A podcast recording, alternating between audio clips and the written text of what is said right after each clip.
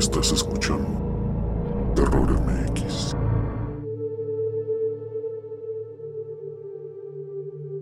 Las cosas empezaron desde que estaba yo más niña.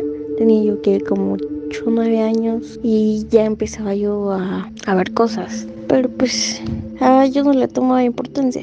Empecé a tener muchos problemas aquí en mi casa. Veía yo sombras pasar. Eso ya fue como a las 14. Sentía yo como presencias. Sentía yo que alguien estaba conmigo.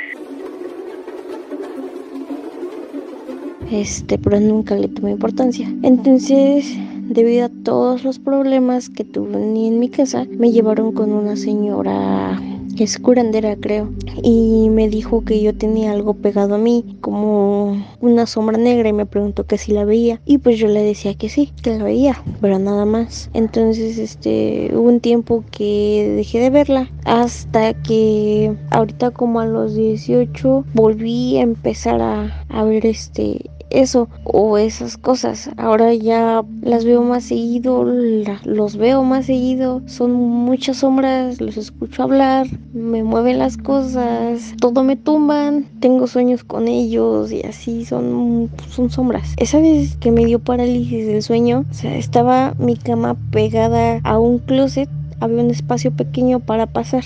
No cabía una persona de perfil, solo de espaldas que había. Entonces, este, estaba yo durmiendo del otro lado de la cama, dándole la espalda al closet, cuando de repente me despierto y no.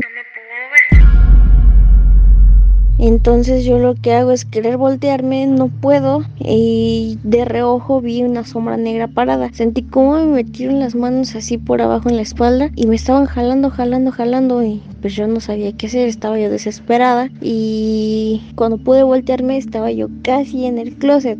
O sea, no estaba yo durmiendo, estaba yo consciente de lo que estaba pasando y yo veía esa sombra negra. Esa fue la vez que me dio parálisis del sueño. Otras veces he estado acostada en mi cama y me han aventado bolsas que tengo encima de mis roperos, o sea, que no se pueden caer, que ya llevan semanas ahí y no se caen. Ayer me pasó algo similar.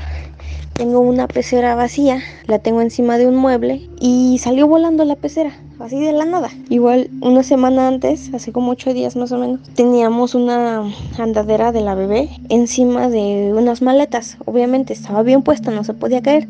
Estaba yo sola en mi casa, en mi cuarto y de repente escucho cómo se cae la andadera. Yo pensé que andaban ahí mis tías, bajé a ver y vi la andadera tirada, pero no me imaginé nada.